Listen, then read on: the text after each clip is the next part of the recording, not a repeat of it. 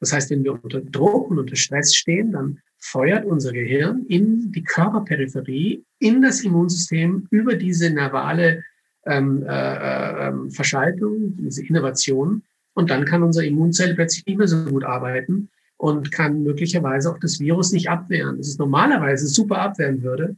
Aber wenn wir Angst haben und Panik haben und es uns schlecht geht, wir psychisch gestresst sind, dann ähm, ist, sind die Nerven sozusagen aktiviert in einer für uns nicht guten Form und auch Hormone werden ausgeschüttet, die uns eigentlich nicht gut tun in unserem Immunsystem und das kann dann entsprechende schwerwiegende Effekte haben. Es kann so weit gehen, dass wir echt schwer krank werden an einer viralen Infektion, die wir normalerweise, wenn wir glücklich und gut drauf sind, locker wegstecken würden und vielleicht sogar gar keine Symptome entwickeln würden. In Angst und Panik ähm, bedreht sich das Spiel um und es kann durchaus sein, dass dadurch das Virus in unseren Körper kommt und dort auch entsprechende Effekte setzt, die uns krank machen und vielleicht sogar auch sterben lassen.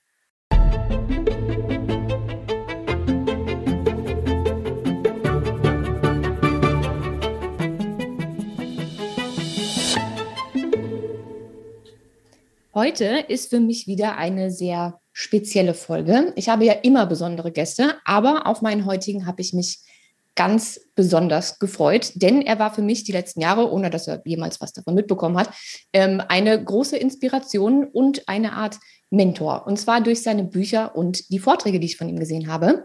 Denn er ist Arzt, er ist Psychologe und Psychotherapeut. Seit 25 Jahren erforscht er die Wechselwirkungen von Psyche, Gehirn und Immunsystem. Er ist Leiter des Labors für Psychoneuroimmunologie und der Arbeitsgruppe Psychoneuroimmunologie des Deutschen Kollegiums für psychosomatische Medizin. Außerdem ist er Autor von unheimlich vielen tollen Büchern und mein heutiger Gast. Ich begrüße ganz herzlich Professor Dr. Dr. Christian Schubert. Hallo, grüß Sie. Freut mich. Und mich erst. Bevor wir jetzt einsteigen in die wunderbare Welt der Psychoneuroimmunologie, was wir hoffentlich als Wort nachher abkürzen werden, weil ich habe jedes Mal Angst, dass ich meine Zunge dabei verschlucke, ähm, eine Frage, die ich immer vorab stelle. Was ist denn Ihre persönliche Definition von Gesundheit? Also, ähm, Gesundheit ist für mich auf jeden Fall mal ganzheitlich. Äh, klingt jetzt ein bisschen einfach, äh, weil das verwendet ja jeder, dieses Wort, ganzheitlich gerne. Aber ähm, ich würde es gerne verwissenschaftlichen und ähm, äh, sehe ähm, Gesundheit als biopsychosozial. Ähm, äh, also das heißt ähm, nicht nur unter biologischen Aspekten, sondern eben auch unter psychosozialen. Und ähm, ja,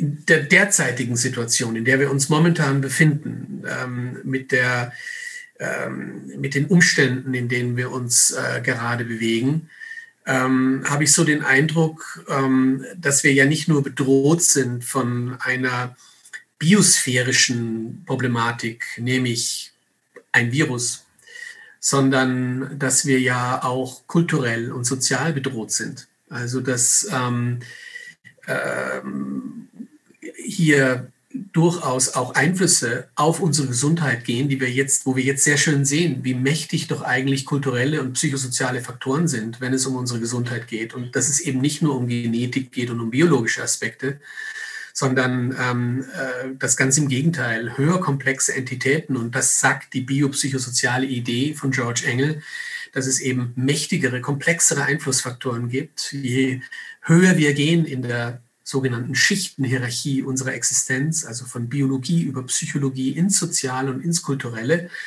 Und im Kulturellen, da sind die großen Machtfaktoren unserer Gesundheit.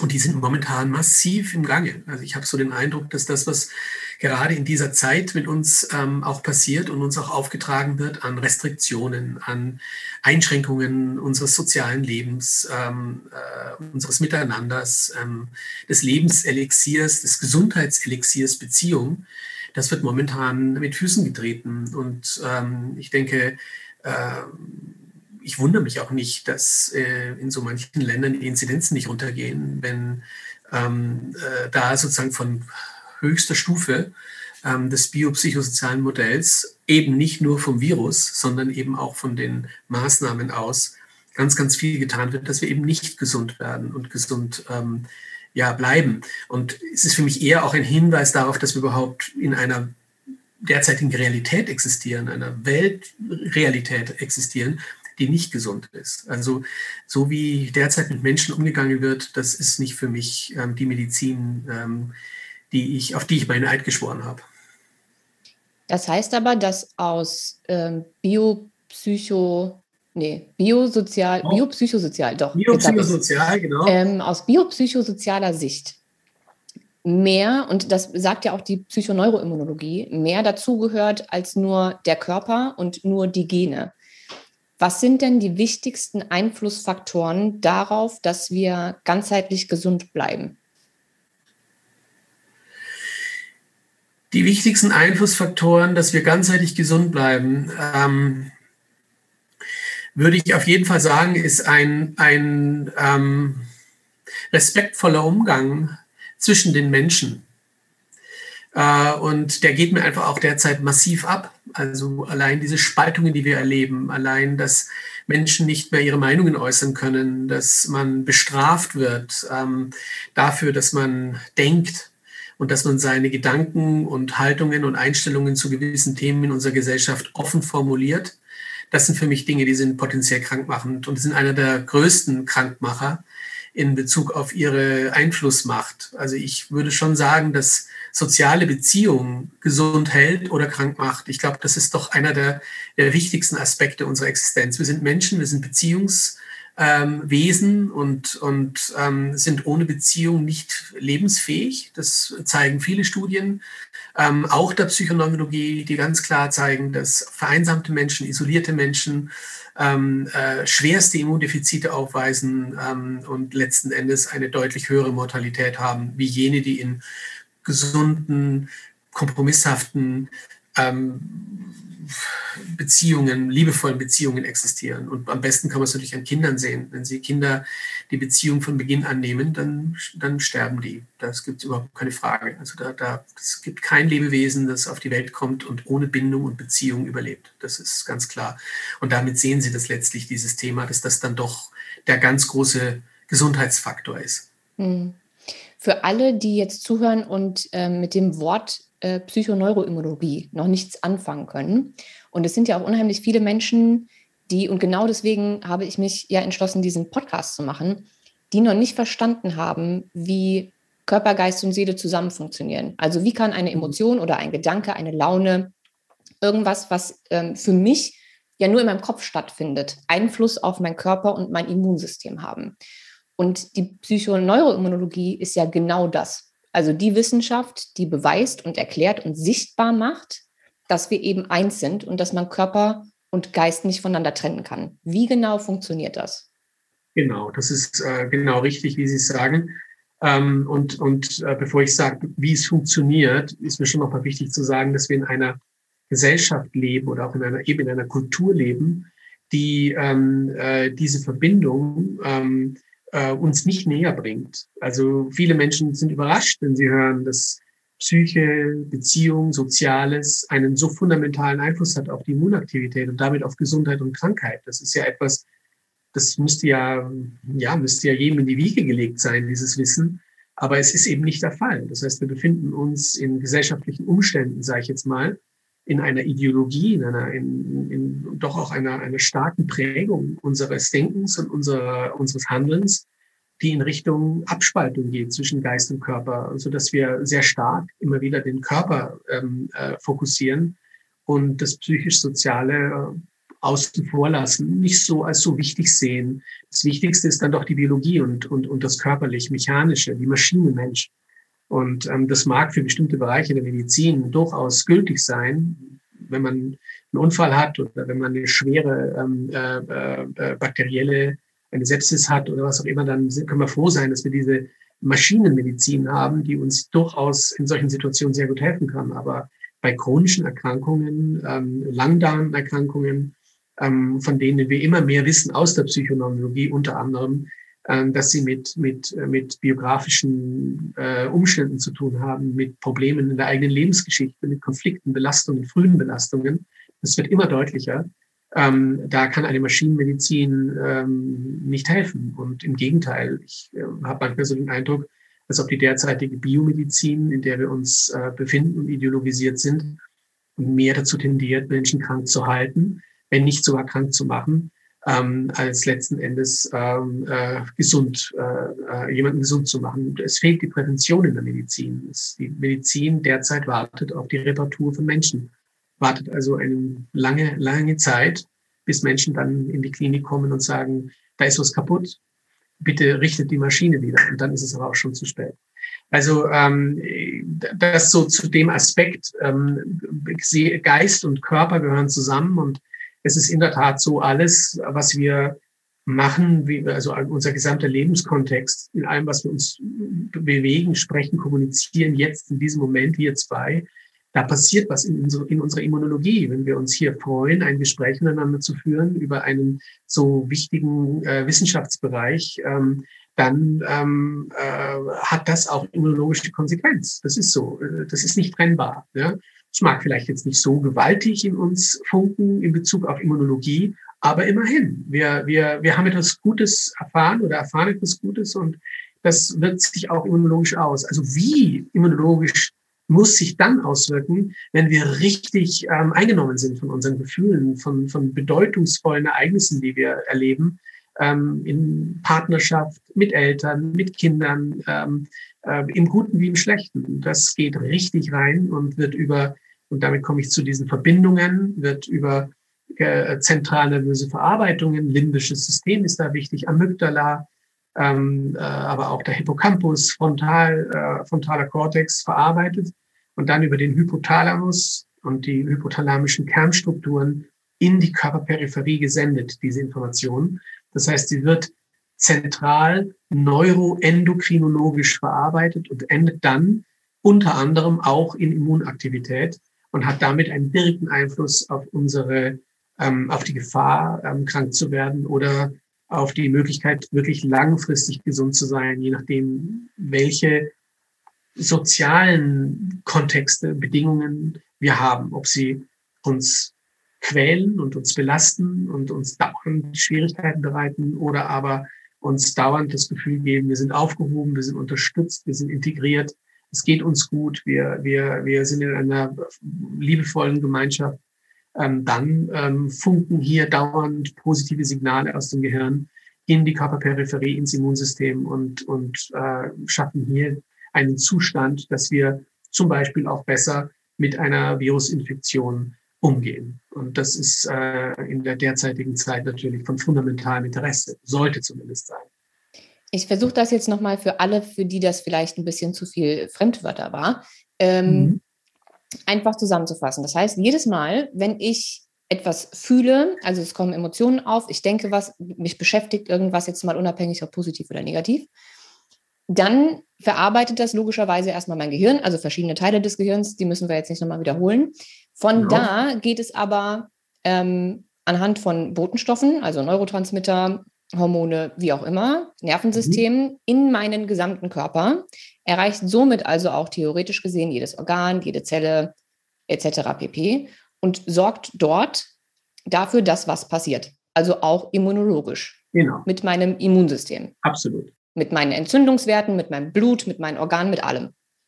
Genau. Das heißt, man muss sich das so vorstellen, dass wir, dass da ein riesiges Netzwerk, Netzwerk existiert und dass Nerven zum Beispiel, Nervenphasen, sympathische Nervenfasern aus unserem vegetativen Nervensystem eben nicht nur unser Herz innervieren. Das heißt, wenn wir emotional berührt sind, dann weiß das ja jeder, dann, dann, dann spürt man das ja auch am Herz. Ja, also wenn man zum Beispiel bedroht wird, Angst bekommt, ja, dann pumpert das Herz, dann, dann haben wir deutliche vegetative Symptome. Das Gleiche betrifft unsere Haut, äh, wenn wir dann so spüren irgendwie, dass wir so uns die Haare zu Berge stehen oder oder oder irgendwelche anderen Aspekte oder auch gerade im Magen-Darm-Bereich. Viele kennen das ja, oder dass man dann entsprechende äh, bei bei bei Bedrohung oder bei Stress einfach äh, auch auch Magen-Darm-Probleme kriegt.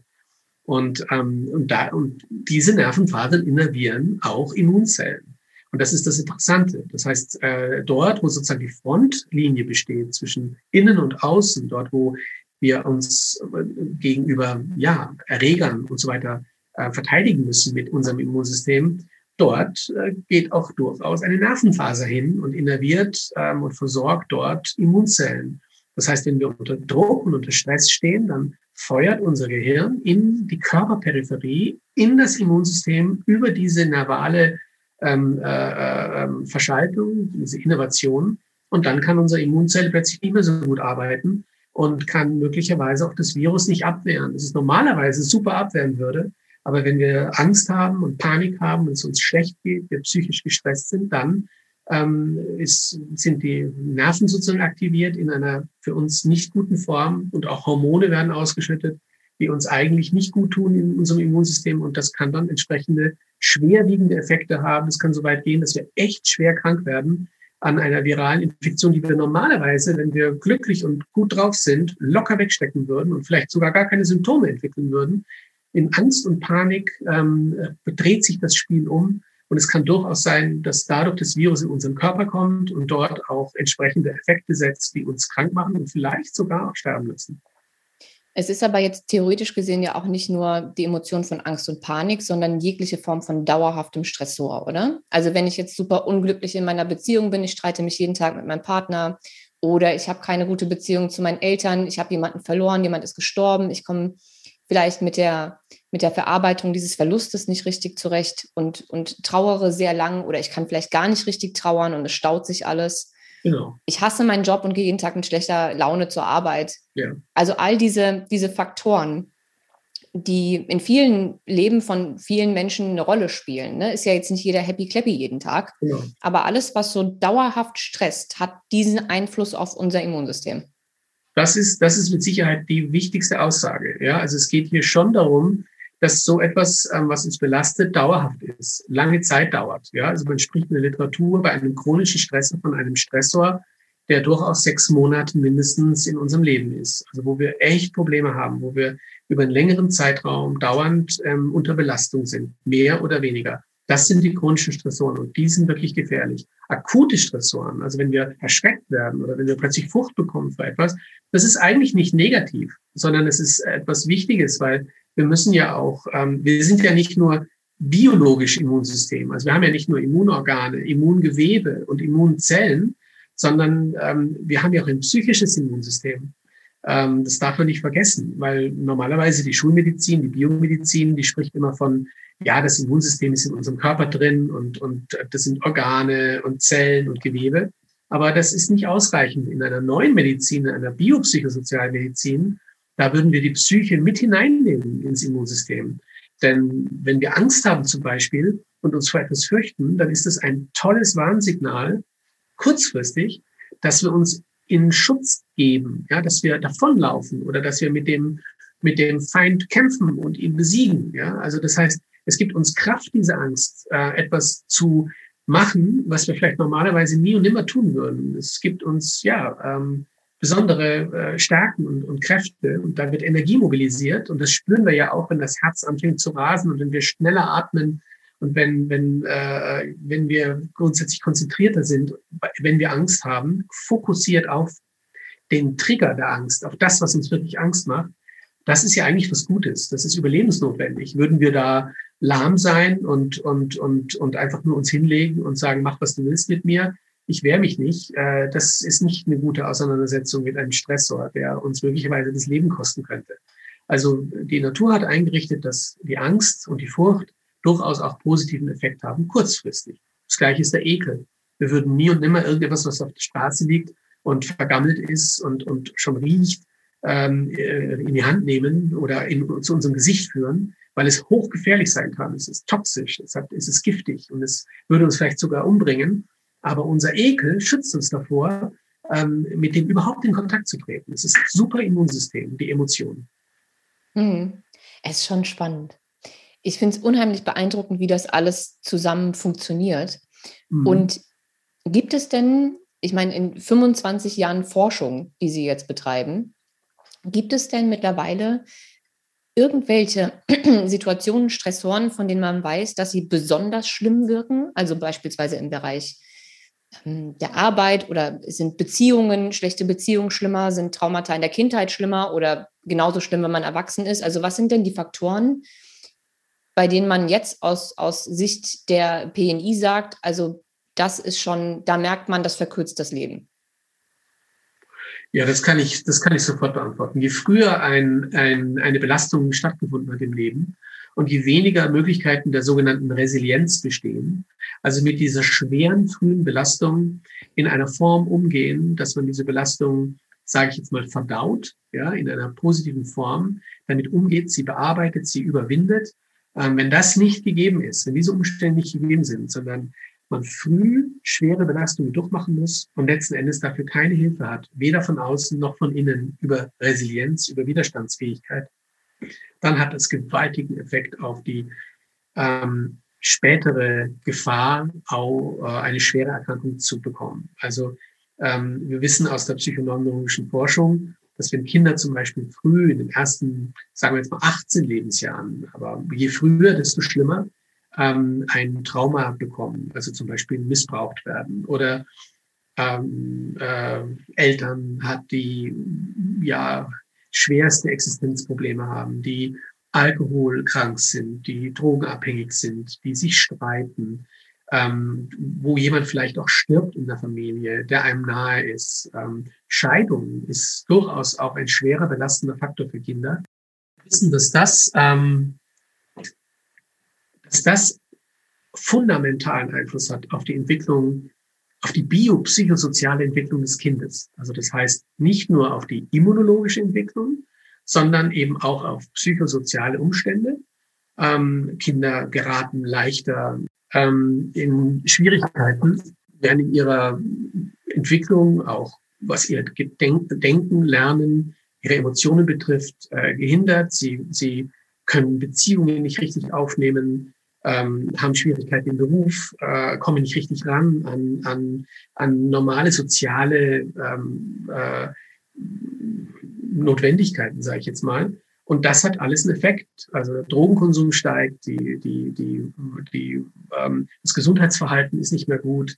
Ähm, Beziehungen, die eigentlich das Lebenselixier sind, werden abgebrochen immer, sind eigentlich immer nur kurzfristig, weil man eben, wie gesagt, Beziehungen nicht wirklich kompromisshaft längerfristig halten kann. Und das sind alles Dinge, die dann auch noch biologischen Effekt haben. Das sagt ja die Psychoneurologie. Also es hängt da alles dann zusammen. Und diese Kinder kommen dann in eine, in, in so eine Entwicklung hinein, wo ihr Immunsystem ähm, in Richtung Entzündungserkrankungen entwickelt ist. Also die reagieren dann auf Stressoren und Belastungen mit Entzündungsanstiegen. Und diese Entzündungsanstiege sind ganz, ganz schlecht für den Organismus. Das heißt, wenn das dauerhaft ist, chronifiziert, lange, lange Jahre stattfindet, dass diese dauerbelasteten Menschen immer wieder Entzündungen bekommen unter Stress, dann hat das einen enormen Effekt auf, ähm, ja, auf die, auf die Qualität der Organfunktionen, weil Entzündung ist ein für kurzfristig gut, weil man damit Viren, Bakterien und Erreger auch bekämpfen kann, weil sie für die Wundheilung so wichtig ist. Also auch hier durchaus wichtiges Immunsystemaktivität. Aber wenn Entzündung längerfristig im Organismus ist, dann ähm, kann sie schwere, schwere Effekte setzen. Sie kann Zellen schädigen, sie kann die, das genetische Material mutieren, also es kann zu Schädigungen des Genmaterials kommen, zur Entartung von Zellen, also Krebs letztlich ähm, aktivieren. Ähm, der Immunschutz ist verringert ähm, und die Zellalterung ist beschleunigt. Also Entzündung ist nicht gut langfristig, das sollte man auch kontrollieren. Ähm, das ist etwas, wo man wirklich aufpassen muss. Ähm, die Entzündungswerte sind ein Hinweis auf Gesundheit oder Krankheit. Also je niedriger Entzündungswerte sind im Organismus, desto besser. Außer es passiert wirklich etwas, wo wir unsere Entzündung brauchen. Und dann sollte die auch aktiv werden können. Das heißt aber, dass Entzündungen theoretisch gesehen auch ein Stressmarker sind. Also wenn meine Entzündung, ich habe gerade nichts Akutes, aber meine Entzündungswerte sind hoch, heißt das, sehr wahrscheinlich hatte ich ein bisschen viel an Stressoren die letzten Jahre in meinem Leben und mein Organismus reagiert. Das ist richtig, so könnte man es gut ausdrücken. Nämlich, es ist mir derzeit gar nicht bewusst, was dich stresst, sagen Sie gerade. Aber es könnte sein, dass ich doch in etwas drinnen bin und auch etwas erlebt habe in der letzten Zeit, ähm, äh, wo diese Entzündungsprozesse angeheizt werden, hochgetriggert und aktiviert werden und für mich nicht gut sind langfristig.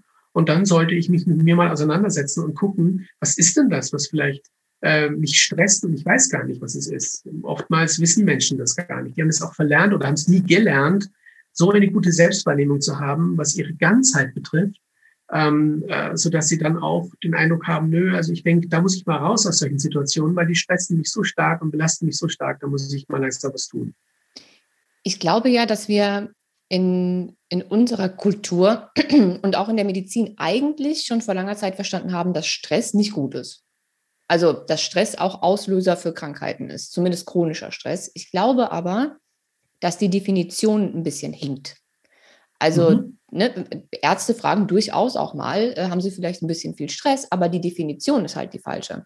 Die meisten Menschen verbinden Stress ja nur mit, okay, ich habe zu viele Überstunden gemacht, ich habe das ganze Jahr noch keinen Urlaub gehabt. Ähm, meine Arbeit hat mich halt gestresst. Mhm. Für mich ist das nicht die Definition von Stress und auch nicht das, was per se krank macht, das mhm. heißt, ich glaube, dass der Blick auf das Wort Stress, also die Definition, die wir in diesem Land oder in, im deutschsprachigen Raum davon haben, ist, glaube ich, das eigentliche Problem. Gar nicht zu wissen, was ist wirklich ein Stressor. Ja, im westlichen, im westlichen Bereich, ja, also im, im, im, im westlichen Bereich unserer, unserer Welt. Ja, dort äh, im klassisch kapitalistischen vielleicht, wenn man es so sagen will. Ja. ja. Was ist denn Ihre, Ihre Definition von Stress? Ja, das ist eine super Frage. Also Sie haben es sehr richtig für meine Begriffe schon mal angeführt oder reingebracht. Ähm, ich würde auch sagen, dass Berufsstress, ähm, dieser sogenannte, von dem immer alle reden, ja, das Modewort Stress, ist es nicht, was wirklich krank macht. Kann auch krank machen. Wir wollen es jetzt nicht völlig äh, verharmlosen, aber das, was wirklich, wirklich ganz tief geht, unter die Haut, ja, das ist der spezifische Stress und das ist der, der emotional bedeutsam ist also der ähm, selber mit der eigenen Biografie und Lebensgeschichte zu tun hat.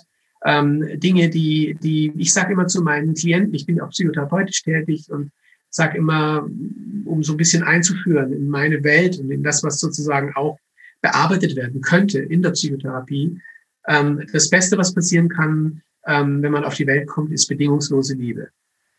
Und das klingt ein bisschen romantisch und vielleicht auch esoterisch, aber ähm, da steckt was ganz was Tiefes drin. Nämlich, wenn ein Kind auf die Welt kommt und die Eltern nehmen dieses Kind an, egal wie es aussieht, ob es jetzt den Schönheitsidealen entspricht oder nicht, ähm, egal ob es jetzt besonders gescheit ist oder ob es vielleicht ein bisschen langsam ist in der kognitiven Entwicklung, ähm, äh, egal ob es jetzt eher an sich denkt oder eher an andere, oder ähm, äh, was auch immer. Ja? Also wenn die Eltern wirklich keine Bedingungen stellen, ähm, um dieses Kind zu lieben, ähm, dann kann das Kind in einem wirklich sicheren Bindungskontext sich entwickeln und muss nicht dauernd irgendwas tun, damit es geliebt wird. Und das spürt das Kind ganz tief. Also wenn der Papa ähm, äh, nicht viel Zeit hat, weil er dauernd beim Arbeiten ist und eigentlich die Arbeit dem Kind vorzieht, dann merkt das Kind und spürt das Kind, dass Arbeit offensichtlich wichtiger ist. Ja? Und dass, ähm, äh, dass um die Liebe des Vaters zu kriegen, man auch leistungsorientiert sein sollte. Und, und weil der Papa mag sicher auch erst dann, wenn er viel Leistung zeigt. Also diese Modelle des eigenen Elternteils gehen unbewusst, und das ist ganz wichtig, sie gehen unbewusst auf das Kind über und schaffen damit die Voraussetzung, ähm, langfristig, wir reden jetzt wirklich von Jahrzehnten, wir reden jetzt nicht von ein paar Monaten, sondern wir reden jetzt von einer Prägung, langfristig ähm, sich nach diesen Bedingungen zu strecken, damit man den eigenen Wert damit reguliert. Ja? Und irgendwann mal sind die Kinder dann alt genug und dann hat sich das verselbstständigt und dann wird es wirklich kritisch, weil man dann auch nicht mehr viel tun kann, ähm, außer wenn es ganz schlimm ist, in Therapie gehen und ähm, äh, ja, also, bedingungslose Liebe. Und ich denke, darin liegt einer dieser Aspekte, die viel tiefer gehen, viel spezifischer sind und die einen wirklich ganz tief berühren ähm, und auch Schwierigkeiten in den Beziehungen dann schaffen langfristig, ja, weil man ähm, immer daran zweifelt, ob man auch wirklich geliebt wird vom anderen oder ob man die Bedingungen auch wirklich erfüllt, die man gelernt hat, äh, äh die man erfüllen muss, damit man geschätzt wird und auch sich selber schätzen kann. Ich glaube, das ist ein ganz, ganz wesentlicher Aspekt auch in der Therapie dann, wenn man das dann ins Positive wenden will, dass man äh, versucht, seine eigenen Bedingungen zu finden, ähm, den Selbstwert zu regulieren und die Eigenliebe zu regulieren. Mhm. Ich finde, das haben Sie alles ganz schön zusammengefasst und ich finde es gar nicht so esoterisch, weil es macht natürlich auch einfach Sinn. Also in, in mhm. allen Bereichen. Ähm, mhm. Bevor wir jetzt äh, zur erlösungsorientierten äh, Sequenz kommen. Ähm, eine Frage noch bezüglich der Traumata. Also ich bin ja der Meinung, wir sind wahrscheinlich alle nicht ohne irgendein Trauma davon gekommen in der Kindheit oder irgendwann im Laufe des Lebens. Ähm, gerade auch, egal wie toll unsere Eltern alle waren, es geht nie alles gut. Ähm, mhm. Es gibt aber ja auch noch geerbte Traumata und pränatale Traumata. Also Dinge, die schon in der Schwangerschaft sozusagen der Mutter passieren und mhm. den Fötus in irgendeiner Art und Weise bei seiner Entwicklung mhm. Beeinflussen. Mhm. Spielt das aus Sicht der Psychoneuroimmunologie auch eine Rolle? Fundamental. Also es gibt Studien, die, die klar zeigen, dass Mütter, ähm, die während der Schwangerschaft belastet sind, die schwere Lebensereignisse durchmachen mussten, dass ähm, bei diesen Müttern die Kinder, wenn sie in verschiedenen Altern sind, man hat da ein Projekt auch gemacht in Berlin, ähm, äh, ähm, dort wurde, ähm, ich überlege gerade, wer, wer diese Studie geführt Sonja Entringer, genau. Die hat dieses Projekt geführt. Super interessantes Projekt. Da hat sie eben schwangere ähm, Frauen ähm, äh, begleitet und, und hat sozusagen diese die, äh, die schweren Lebensereignisse festgemacht. Da gab es eben welche, die wirklich schlimme Dinge erlebt haben, Tod von, von nahen Bezugspersonen oder auch schwere soziale Probleme, ähm, äh, Partner verlässt während der Schwangerschaft und so weiter und so fort. Also gibt es ja eine Reihe von schweren Belastungen, die Frauen während der Schwangerschaft erleben können. Und dann gibt es natürlich auch Frauen, die eine ruhige Schwangerschaft hatten, wo das eben nicht äh, Thema war. Und diese Gruppen, diese beiden Gruppen hat man verglichen und hat geguckt sozusagen, wie entwickeln sich jetzt denn die Nachkommen, also die Kinder, die während der Schwangerschaft das alles erlebt haben, in ihrem weiteren Verlauf in Bezug auf die Entwicklung ihres Stresssystems und ihres Immunsystems. Und da konnte man sehr schön sehen, dass egal, ob man ein Kind mit zehn äh, äh, äh Wochen untersucht ob man ein Kind mit zehn Jahren untersucht oder ob man dann einen Erwachsenen, also das Kind dieser gestressten Mutter, bereits mit 25 Jahren untersucht. Es zeigt sich, ähm, dass hier Störungen gesetzt wurden in der Schwangerschaft, die offensichtlich über einen langen Zeitraum aufrechterhalten werden. Ich würde vermuten, dass das aufrechterhalten wird. Also dass das Faktoren sind, die nicht bearbeitet sind und wo diese Kinder und Jugendlichen letzten Endes weiteren Stress erleben aufgrund dessen, was in der Schwangerschaft passiert ist. Ist das verständlich? Ja. Also es ist, es ist nicht in der Schwangerschaft passiert was und das war's dann. Und es ist irgendwas kaputt gegangen. Und mit 25 können wir es noch nachweisen, den Effekt.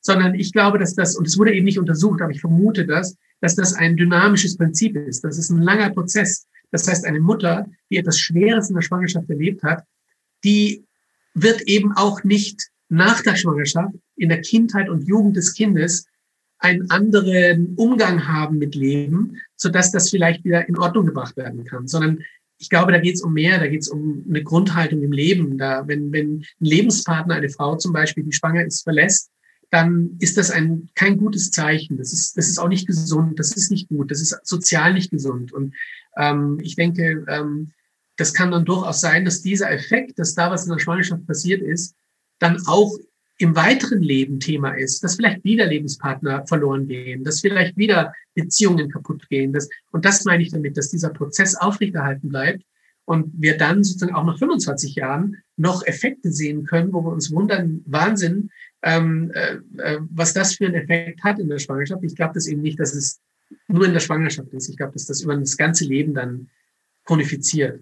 Ich habe mal eine spannende Studie gesehen zu dem Thema. Da wurden ähm, Frauen, die während des Holocausts äh, schwanger waren, ähm, mhm. sozusagen untersucht. Und ähm, die Babys hatten danach eine, also die waren aber natürlich sehr belastet. Ne? Das ist dann schon eine, eine, posttraumatische Belastungsstörung. Nicht einfach nur der Mann hat ja. mich verlassen, also nur in Anführungszeichen, sondern da ging es ja durchaus um Leben und Tod. Mhm. Ähm, da hatten die ähm, Kinder danach eine gestörte HPA-Achse. Also ja. für alle, die nicht wissen, was das ist, äh, Hypophyse, Hypothalamus, Nebennierenrinde. Ähm, also die Stressachse sozusagen. Das mhm. Stresssystem des Körpers war so vorbelastet, dass es nicht von, von Geburt an nicht richtig funktioniert hat. Das mhm. heißt, die Stressantwort war von Anfang an eine andere als bei Kindern, die ohne Belastung zur Welt gekommen sind. Ja. Und die Schulmedizin oder Biomedizin, die Geist und Körper trennt, würde jetzt sagen, das ist biologisch genetisch. Ja, aber ist es ja eigentlich gar nicht. Also, weil, hm, ja. Nee, ist, ist es insofern nicht, als dass die Mutter ja was Schweres erlebt hat und das sozusagen an das Kind biopsychosozial weitergegeben wird. Ja, wir kennen Epigenetiken, gar keine Frage. Und es sind natürlich auch epigenetische Marker, die wir dann bei diesen Kindern durchaus sehen können. Ja? Aber das ist ja nur ein Teil der Geschichte. Der andere Teil ist, wie ist denn diese Mutter mit diesem schweren Ereignis umgegangen? Sie ist traumatisiert und gibt dieses Trauma biopsychosozial an das Kind weiter. Und damit hat das Kind eine gestörte Stressachse ähm, äh, obwohl es eigentlich selbst nicht mit dem Trauma in Anführungszeichen konfrontiert wurde, sondern im Mutterleib der Mutter. Und trotzdem lebt sie in der Mutter, das Kind, und, und auch danach noch so eng an der Mutter, dass all das, was die Mutter da biopsychosozial erlebt hat, aufs Kind übergeht und das Kind auch traumatisiert ist in gewisser Weise und auch durchaus psychische Auffälligkeiten einer traumatisierten Person zeigen kann ähm, äh, weil eben vieles, das von dem, das die Mutter erlebt hat, eben weitergegeben wird in Form eines Lebensmodells. Ähm, zum Beispiel Angst vor, vor, vor einer erneuten schweren Situation oder äh, also das wird ja dann im Alltag sozusagen durchaus auf dem Kind mitgegeben. Ja, ich glaube, die Mischung macht's. Ne? Also wenn ich sowieso schon ähm, biochemisch vorbelastet bin sozusagen mit einer HPA-Achse, die vielleicht nicht ganz so resistent ist wie die von anderen Menschen und ich dann aber noch bei einer Mutter groß werde, die gewisse Verhaltensmuster hat und in, in meiner Erziehung vielleicht ähm, genauso handelt, wie sie eben auch groß geworden ist und traumatisiert ist, sind das ja mehrere Faktoren. Da habe ich ja nicht nur die, die biochemische, hormonelle mm, Sache, die sowieso schon nicht ganz so toll ist, sondern ich komme natürlich auch noch in die gleichen Verhaltensmuster. Das ist halt dann doppelt und dreifach da muss ich Ihnen, das tue ich extrem ungern, weil Sie sich super gut aus. Wir sprechen sehr gerne. Ja, sehr gerne. Und zwar. Man lernt ja nie aus. Nee, vor allem in diesem Moment. Ähm, was Sie jetzt gerade getan haben, ist eigentlich wieder eine Trennung zwischen Körper und Geist zu machen. Uh, unabsichtlich. Weil Sie es so formuliert haben. Ja. Sie haben gerade gesagt, dass sozusagen jemand, der eh schon eine biochemische Veränderung hat, dann auch noch das andere. Ja. Und das ist etwas, was wir eigentlich nicht trennen dürfen, weil das gehört alles zusammen. Das heißt, derjenige oder diejenige, die diese biochemische Veränderung hat, ist gleich auch ja. psychisch und sozial verändert und ja. vielleicht erkrankt. Also man muss das immer, das ist ganz, ganz schwierig. Also selbst in der Psychoneurologie wird auch gern so geredet, dass sozusagen das eine vom anderen getrennt ist. Aber wenn wir ganz konsequent sind, dann dürfen wir eigentlich die Trennung gar nicht mehr machen. Das heißt, ein traumatisierter, und deswegen sage ich immer, ist biopsychosozial traumatisiert. Das heißt, er ist in seiner Gesamtheit ganzheitlich traumatisiert und das zeigt sich in einer sozialen Auffälligkeit, das zeigt sich in Ängsten und das zeigt sich eben auch in einer sogenannten gestörten Hypothalamus-Hypophysen-Nebennierenrindenachse, wo ich gar nicht so sicher bin, ob die jetzt gestört ist in dem Sinn, wie wir, wie Sie das jetzt gerade angeführt haben, als ob die kaputt wäre, sondern ich würde sagen, ich glaube, dass Menschen, die traumatisiert sind, Stressoren nicht mehr so wahrnehmen wie andere, weil sie sich psychobiologisch schützen. Das heißt, konfrontieren Sie einen traumatisierten Menschen und einen normalen, nicht traumatisierten mit dem gleichen Stressor, dann wird der normale Mensch mit einer Aktivierung des Hypothalamus-Hypophysen-Nebennierenrindensystems reagieren und einen Cortisolanstieg schaffen. Die traumatisierte Person drückt den Stressor weg, schützt sich psychologisch vor der Wahrnehmung des Stressors und dann schaut es so aus, als ob die Hypothalamus-Hypophysen neben den Rindenachse nicht richtig funktioniert. Aber in Wirklichkeit ist die top, die ist völlig in Ordnung, die würde funktionieren, würde das Psychische auch wirklich den Stressor durchlassen auf die Biologie. Mein Hirn ist gerade vor Freude explodiert. Deswegen sehen wir zu wenig Cortisol bei den Traumatisierten. Heißt aber nicht, der sogenannte Hypokortisolismus, den Sie ansprechen, das ist ein Artefakt der Forschung. Ich freue mich gerade wie ein Keks über diese neue, neue Sichtweise. Ja. Denn nachdem ich diese Studie gelesen hatte, ja. habe ich noch, ich habe geguckt, ob das, ähm, und da waren wir tatsächlich rein auf der körperlichen Ebene, ob das reversiert, also ob Kinder, die mit dieser angeblich gestörten ähm, Achse auf die, auf die Welt kommen, ob die ein Leben lang ja. nicht die gleiche Stressantwort haben wie Menschen, die das nicht haben. Richtig, gute Frage. So, und da wurde man sich nicht einig. Also ich habe kein, ich glaube ja immer, dass alles Mögliche reversibel ist, dass der Körper Natürlich. Selbstheilungskräfte hat, die Absolut. kann sich die Medizin überhaupt nicht vorstellen. Das heißt, ich glaube schon. Ja. Ähm, ich habe dazu noch nicht, nicht weitere Literatur gefunden und fand das so ein bisschen schade. Mit diesem neuen mhm. Blickwinkel aber erklärt sich das ja von selbst. Dass das erstens reversibel ist und zweitens überhaupt kein richtiges Problem, weil eigentlich. Die Maschine Körper ist nicht ähm, Die Achse ja funktioniert sondern nur die Antwort eine andere ist. Genau, es ist keine kaputte Maschine. Und wissen Sie, wie, Sie, wie die Biomedizin oder Schulmedizin auf so ein Problem reagiert? Mit Cortisol? Indem Cortisol gibt. Ja. Und das ist das Problem. Denn würde man biopsychosozial denken bei einem Traumamenschen, der zu wenig Cortisol produziert und damit auch eine Autoimmunerkrankung vielleicht kriegt, die man ja dann mit Cortison behandelt, diese Person würde eine Psychotherapie brauchen, um das Verhältnis zu den Stressoren zu verändern. Das heißt, das Trauma zu bearbeiten und wieder durchlässiger zu werden für die Wahrnehmung von Stressoren. Und dann würden Sie sehen, dass das Cortisol wieder ansteigt nach einer gelungenen Psychotherapie. Und es hat nichts mit einer kaputten Stressachse zu tun, sondern nur damit, dass Sie dieses Verhältnis zwischen Psyche und Biologie, das ja durchaus existiert, wieder funktionalisieren es gesund machen, es heilen und damit kein Cortisol brauchen, sondern viel Liebe. Gott, bin ich froh, dass Sie heute da sind. Wenn wir jetzt also festgehalten haben, dass alles reversibel ist, mhm. dass wir auch unsere Stresswahrnehmung und unsere Stressantwort verändern können, heißt das aber auch, dass das, was wir am Anfang gesagt haben, also dass äh, Traumatisierung in der frühen Kindheit und so weiter sehr, sehr schlecht für die Gesundheit sind und auch zu Krankheit führen können dass wir auch das ändern und heilen können aus ganzheitlicher Sicht. Das heißt also, ich bin jetzt nicht komplett verloren, nur weil ich eine sehr, sehr schlimme Kindheit hatte und vielleicht, weiß ich nicht, drei, vier wirklich schlimme Traumata hatte, muss ich jetzt nicht davon ausgehen, dass ich automatisch krank werde, sondern ich kann jetzt auch noch was für mich tun, das aufarbeiten und gucken, dass ich gesund alt werde und mein Leben genieße. Ja, richtig. Genau das ist es. Es ist das Leben ist dynamisch. Es ist ein riesiger, langer Prozess. Und es ist keine Maschine, unser Organismus, die kaputt geht, sondern es ist ein, ein wunderbares biopsychosoziales Funktionieren, ein Leben lang. Und, ähm, äh, und so wie ich es gerade beschrieben habe zum Thema Hypokortisolismus, Trauma und, und ähm, äh, äh, Schutz der Psyche vor Traumatisierung, vor einer erneuten Traumatisierung, ähm, wenn man Menschen in einen Zustand bringt, wo sie sich eben nicht mehr so schützen müssen vor den normalen Stressoren des Alltags, dann wird diese Achse auch wieder richtig funktionieren und dann ist durchaus auch Heilung möglich. Ich denke, da bin, da bin ich auch überzeugt davon. Also Heilung ist, ist, ist gar keine Frage. Das ist auch bei schweren Dingen möglich. Ähm, wir werden immer unsere Warnsignale behalten. Das ist richtig. Das ist auch Natur und, und gut. Wir haben gelernt, wir müssen aufpassen auf gewisse Dinge.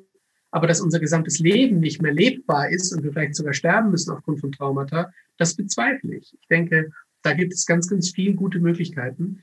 Und ich kann dann wirklich nur warnen, ähm, zu schnell ähm, Medikamente zu nehmen. Äh, denn eine Maschinenmedizin ähm, wird einem das geben in der Situation. Denn die sehen nur, dass zu wenig Cortisol produziert wird. Aber warum und was die Funktionsprinzipien dahinter sind, warum bei einer traumatisierten Person zu wenig Cortisol produziert wird. Das müsste ein ganzheitlicher Blick, äh, müsste dafür da notwendig sein für die Diagnostik, für eine saubere Diagnostik und dann auch Behandlung. Ähm, wenn man diesen psychosozialen Blick nicht hat, wenn man das abspaltet, den Körper und den Geist, dann bleibt einem am Ende nur mehr der Körper übrig und dort muss man dann halt nachschießen und das Cortisol reingeben, äh, das eigentlich gar nicht reingegeben werden müsste. Also es gab mal so einen, einen richtig gescheiten ähm, äh, äh, Wissenschaftler, der hieß Paul Watzlawick und der sagte, wer in jedem Problem einen Nagel sieht, der hat zur Lösung auch nur einen Hammer. ja, ja, es ist schade, dass, dass diese ganzheitliche Sicht so fehlt. Und zwar mhm. überall. Also selbst wenn ich bin ja, überall. ich habe ja eine, eine, eine, sehr lange ähm, Krankheitsgeschichte hinter mir und ich bin ja von klassischer Schulmedizin, also Internisten, Endokrinologen etc. pp. zur mhm. äh, ganzheitlichen, in Anführungszeichen, Medizin, immer noch bei Schulmedizinern die sehr viel naturheilkundlich und orthomolekular genau. und sowas gearbeitet haben, aber auch nur körperlich. Mhm. Ähm, mhm. dann irgendwann in die Naturheilkunde gekommen, dann viel mit Heilpraktikern gearbeitet und gedacht, dass die das ganzheitlicher sehen. Aber auch da sind es leider nicht alle. Also die haben natürlich nochmal sehr mhm. naturheilkundliche, ganzheitlichere Ansätze, aber es ist trotzdem nie alles. Und ich hatte eine Nebennierenschwäche. Ähm, also mhm. meine Nebennieren haben nicht so viel Cortisol produziert, wie sie es hätten tun sollen. Ähm, auch mhm. bei dem netten ACTH-Test beim Endokrinologen ähm, mhm. kam irgendwie noch, ich glaube, 8% Leistung bei raus oder so. Ähm, und er hat gesagt, naja, äh, ist noch keine Insuffizienz, also schulmedizinisch völlig irrelevant, aber äh, funktioniert halt nicht mehr so richtig. Könnten wir mit Cortison arbeiten? Und ähm, in den ganzen Jahren hat nicht ein Mensch auf, auf das Ganze geguckt. Und mittlerweile arbeite ich ja selbst in diesem Bereich und auch mit vielen, vielen anderen Kollegen zusammen. Und mhm. auch die gucken nicht alle immer auf alles. Und auch die psychologische Seite guckt nicht immer auf alles. Bei Psychologen und Therapeuten gibt es ja auch häufig nur diese eine Seite. Absolut richtig. Ich verstehe nicht, vielleicht, vielleicht haben Sie ja irgendeine Vermutung, wo das herkommt. Warum das immer noch so gespalten ist und warum es da keine, keine schnellere Entwicklung gibt, das auf allen Seiten gleich zu sehen. Weil meiner Meinung nach müsste ja sowohl jeder Psychologe und Psychotherapeut als auch jeder Arzt, egal in welcher Fachrichtung, beides kennen. Also eigentlich bräuchten ja alle diese psychoneuroimmunologische Ausbildung. Ja, vielleicht haben wir dann auch keine Trennung mehr. Also vielleicht gibt es auch nicht mal dann den Arzt und den Psychotherapeuten, sondern es gibt einen Ganzheitsmediziner, der durchaus in allen Bereichen ähm, helfen kann. Und, und, und wenn man jetzt wirklich das biopsychosoziale Modell, das ich eingangs kurz dargestellt habe, wenn man das jetzt ganz ernst nehmen würde, dann würde es durchaus sein, dass die Psychologie und Psychotherapie die Königsdisziplin der Medizin wird. Und dass wir nur mehr selten wirklich mit Medikamenten, klassischen Medikamenten arbeiten, ähm, sondern ähm, dass wir äh, von Beginn an den gesamten Lebenszusammenhang mit hineinnehmen in unsere Überlegungen und dann zwangsläufig enden werden in Dingen, die eben den Psychotherapeuten äh, betreffen würden, ähm, und nur wenig ähm, vielleicht ob, äh, mit Operationen oder mit Medikamenten oder so in der Medizin äh, handeln müssten. Also ich würde stark vermuten, das ist auch für mich äh, ein neuer Studienzugang, den ich erwarten würde von einer neuen Medizin. Weg von diesen 99, ich weiß nicht was Prozent Technik in der Medizin im Studium, wo man Physik, Chemie, Biochemie, Pathologie, Anatomie, äh, Histologie, ich weiß nicht was alles, ähm, ins Kleingedruckteste lernt und von Arzt-Patient-Beziehungen, Psychologie, Soziologie, Psychoanalyse, Systemtheorie, Kulturwissenschaften, Philosophie nichts mitkriegt im Studium. Nur ganz, ganz marginal, ein paar kleine Prozenteinheiten. Ja? Und das ist für mich ein Zeichen dafür. Und da braucht man sich nicht wundern, dass wenn Sie zum Arzt gehen, dass der dann nur sagt, ja, ja, das hat was mit Stress zu tun, aber ist letzten Endes abwertet. Also dieser Stress, von dem Sie davon geredet haben, das ist ja auch nicht, ja, ja, das ist schon sehr, sehr wichtig, der Stress, sondern es ist eher so ein Epiphänomen von Nervenaktivität. Ähm, äh, wichtiger ist immer das Mechanische. Wichtiger ist immer das, was dieser Arzt auch gelernt hat. Also man kann ihm ja auch gar nichts vorwerfen. Ich werfe ich auch meinen Kollegen so gesehen nichts vor. Manche bemühen sich ein bisschen mehr über Weiterbildungen und kämpfen darum, die Ganzheitsmedizin zu machen. Aber letzten Endes sind sie bereits in ihrem Studium auf einen Weg geschickt worden, der sie zu Maschinenmedizinern machen will.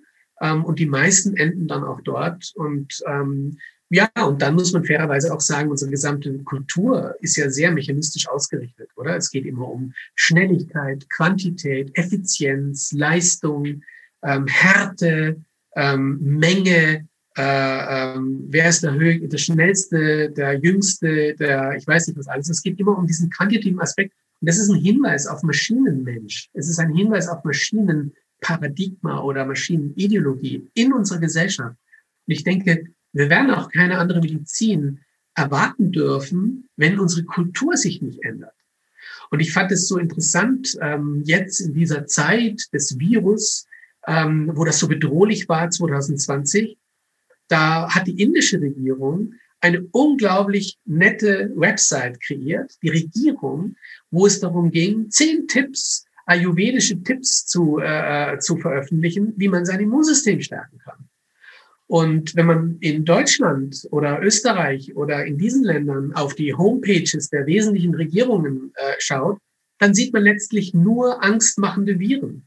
Und man sieht nur letztlich, dass äh, das Virus zählt und sonst nichts. Aber es zählt doch der Mensch, es zählt doch der Wirt, es zählt doch das ganzheitliche Immunsystem. Und das würde uns so gut tun, wenn wir da mehr machen würden in die Richtung und, und vielen wären, wäre in dieser Zeit so geholfen, würde auch ähm, äh, der Staat mehr dafür sorgen und auch die Medizin mehr dafür sorgen, dass das Immunsystem des anderen und des, des, des Betroffenen geschützt wird und besser gestärkt wird, dann würden viele da ganz locker mit dem Virus umgehen können. Da bin ich überzeugt davon.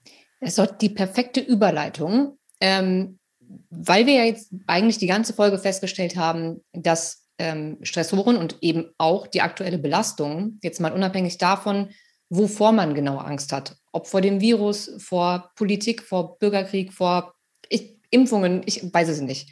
Aber es ist gerade sehr, mhm. sehr viel Angst, sehr viel ähm, Kontrollverlust. Wir wissen alle nicht, wie es weitergeht. Also es ist, glaube ich, eine Belastung für so gut wie alle Menschen. Ähm, mhm. Auch für mich teilweise, weil es einfach sehr anstrengend ist. Wie mhm. Kann ich denn mein Immunsystem aus psycho-neuroimmunologischer äh, Sicht unterstützen? Was, was kann ich jetzt in der Situation, wo ich ja tatsächlich nichts an diesen Einschränkungen ändern kann, was kann ich für mich am besten tun, um ein bisschen resilienter zu werden? Also da würde ich gleich mal sagen, in der jetzigen Situation würde ich aufhören, nur die angstmachenden Leitmedien zu konsumieren. Es geht um Information und Kommunikation. Das ist einer ganz wesentlichen Aspekt in dieser Zeit. Und ähm, äh, uns ständig zu konfrontieren mit Zahlen, mit, mit Mortalität, Morbidität, wie viel sind infiziert, wie viel sind krank, wie viel sterben, uns dauernd mit dem zu, zu informieren, das ist einfach sehr einseitig und das geht sehr stark in Angst und Panik und, und, und das ist nicht gut in dieser Zeit.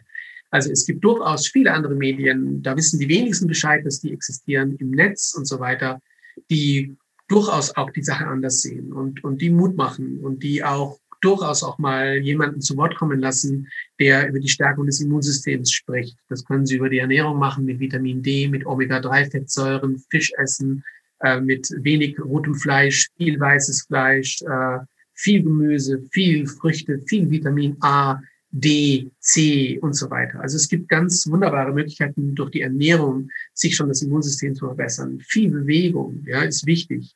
Waldbaden, in die Natur gehen, frische Luft einatmen, an Wasserfällen sein. Ja, das sind alles Aspekte, von denen wir wissen, dass sie einen Effekt haben auf unsere natürlichen Killerzellen, die Aktivität und Zahl ansteigen lassen. Und ganz wichtig für mich, absolut top, sind die sozialen Beziehungen und sind soziale Unterstützung, ist trotz alledem, auch wenn wir nicht mit vielen Menschen in Kontakt treten können, direkt auch den Kontakt aufrechterhalten, trotzdem in Verbindung bleiben, sich ja nicht isolieren und vereinsamen, sondern so gut wie möglich versuchen, in Kontakt mit anderen Menschen zu bleiben. Das wären so für mich die, die, die einfachen, sage ich mal, ähm, Aspekte, wie man das Immunsystem steigern kann. Aber letzten Endes Menschen, die depressiv sind, schwer verängstigt, die traumatisiert sind, die brauchen eine professionelle Hilfe. Da hilft nicht in den Spiegel gucken und lachen, ähm, äh, damit man da eine bessere Stimmung hat, sondern ähm, das überfordert diese Menschen erst recht. Und, und ich denke, da braucht es einfach das, da braucht es Profis. Und ich wünsche mir eine Medizin, wo Psychotherapie nicht stigmatisiert ist,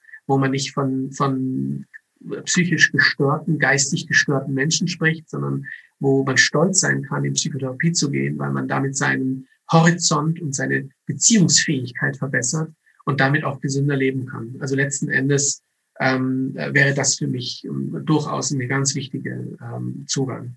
Ja. Jetzt, wo wir am Ende der Podcast-Folge angekommen sind, noch meine zwei schnellen Fragen, die ich jedem zum Ende stelle. Nummer eins. Ja. Ein Buch, das Ihrer Meinung nach jeder mal gelesen haben sollte was uns krank macht. Also außer Ihre eigenen, weil die verlinke ich sowieso. Ach so, ich dachte, Sie, äh, ich darf es. Na, die, die habe ich, schon, hab ich schon so oft angekündigt und verlinkt. Das mache ich natürlich jetzt auch nochmal. Ja, ja, ja, ja. Also es ist total schwierig. Äh, äh, ich, ich sehe mich bei so einer Frage immer konfrontiert mit, ähm, äh, das ist so wie, wenn man jemanden fragt, was ist dein Lieblingsalbum? äh, in der Musik. Wenn ich da gefragt werde, dann da habe ich vor lauter Musik im Kopf äh, keinen Namen zu nennen. Ja, und Was ist denn Ihr Lieblingsalbum?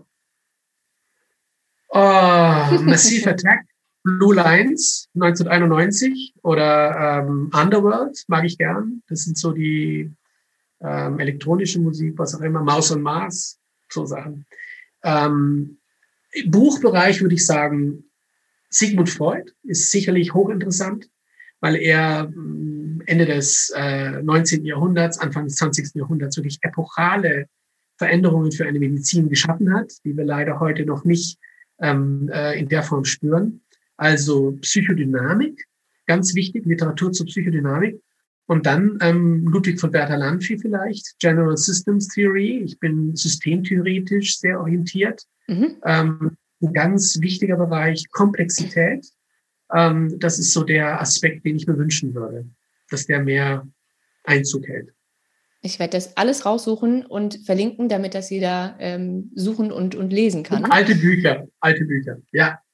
Aber da ist meistens sind die größten Schätze drin, wie ich finde. Die meisten Absolut. Dinge, die wir heute wissen oder wieder aus dem Keller holen, wusste man auch schon vor sehr, sehr vielen Jahren. Man hat sie nur irgendwann ignoriert ja. oder nicht richtig verstanden. Richtig. Ja. Okay, letzte Frage. Stellen Sie sich vor, ich habe einen roten Buzzer in meiner Hand. Und wenn ich den drücke, dann kann sie jetzt die ganze Welt hören. In allen Sprachen übersetzt auf jedem Medium. Und Sie dürfen der Welt irgendwas mitteilen. Was wäre das? Hm, ich würde sagen, denkt komplex. Denkt komplex. Und wenn ihr das nicht könnt, dann sorgt euch dafür, dass eure Kinder komplex denken lernen. Denn ich denke, dass in der Komplexität, sowohl was unsere Bedeutungskomplexität betrifft, also unser Unbewusstes, als auch was lineare Aspekte oder nicht lineare Aspekte betrifft, also dynamische Komplexitäten, dass unser Leben in Wiederholungsschleifen stattfindet, dass ähm, es Fraktale gibt, selbstähnliche Muster. Ähm, wir kommen immer wieder in ähnliche Probleme hinein und müssen uns die Frage stellen, warum? Das hat was mit tiefer Bedeutungskomplexität zu tun, mit unseren unbewussten Themen, aber eben auch mit einer nicht linearen Entwicklung unseres Lebens. Und ich denke, wenn wir das lernen, dann lernen wir auch, wie wir Natur besser verstehen. Dann können wir Klimakatastrophen verhindern durch unser Wissen und Denken und Fühlen und, und äh, also ich glaube, komplexes Denken, das ist das, was dieser Welt fehlt. Und ähm, in mehreren Bereichen gibt es Komplexität, muss man sich einfach entsprechend fit machen. Ja, das waren tolle Worte. und nochmal das Telefon. Aber wir sind ja jetzt sowieso am Ende gekommen. Also ich werde alle Bücher verlinken, sowieso auch die von Ihnen. Ja. Weil die sind ganz großartig. Danke Ihnen. Ähm, auch die Webseite, ich werde alles verlinken. Ähm, Ihnen danke ich unheimlich dafür, dass Sie sich die Zeit heute genommen haben und wünsche Ihnen jetzt noch ganz viel Spaß mit Ihrem Patienten und viel Erfolg. Vielen Dank. Und äh, an alle, die zuhören, wir hören uns äh, nächste Woche Dienstag wieder. Bis dahin bleibt alle schön gesund und macht was für euer Immunsystem.